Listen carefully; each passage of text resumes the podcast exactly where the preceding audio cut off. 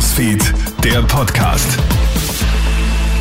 Schönen guten Morgen, Clemens Draxler im Studio. Du hörst ja unseren Krone-Hit Nachrichten-Podcast. Vielen Dank fürs Einschalten.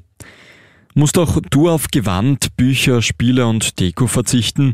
Österreich droht jetzt das ganz große Händlersterben. Laut Handelsverband hätten heuer bereits 6400 Jobs im Land dicht gemacht und es drohen noch deutlich mehr Schließungen. Schuld daran sei die Teuerung.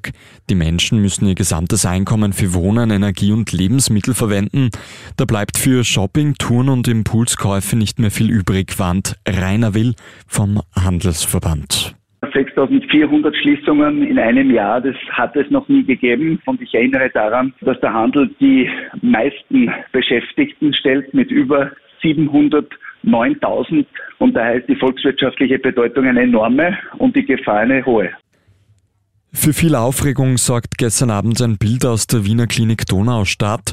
Auf einem Foto, das die Kronenzeitung veröffentlicht, ist ein Mann zu sehen, der blutverschmiert und zusammengekauert am Boden liegt.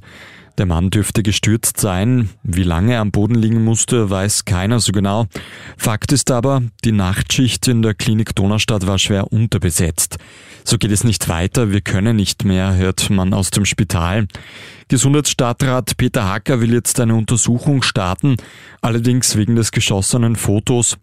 Wenn ein Patient offensichtlich aus dem Bett gefallen ist, dann kann niemand von den Mitarbeiterinnen und Mitarbeitern Zeit haben, ein Foto zu machen, so Hacker. Drei ganz wichtige Punkte sammelt Red Bull Salzburg gestern in der Champions League.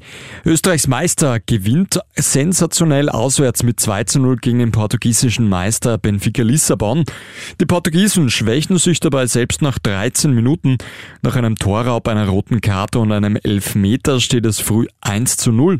Ein Kontertor in der zweiten Hälfte besiegelt dann den Sieg für Salzburg. Furios war auch das andere Topspiel des Abends. Der FC Bayern München gewinnt daheim mit 4 zu 3 gegen Manchester United. Und ab nächstem Jahr gibt es eine neue Vignette in Österreich, die Eintages-Vignette. Bekannt wird das gestern Abend.